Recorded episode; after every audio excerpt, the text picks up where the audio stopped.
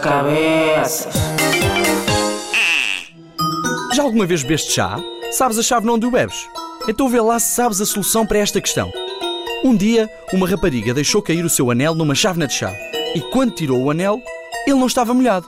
Porquê? Hum, porquê? Querem que eu repita? Então ouçam bem. Um dia, uma rapariga deixou cair o seu anel numa chávena de chá. E quando tirou o anel, ele não estava molhado. Porquê?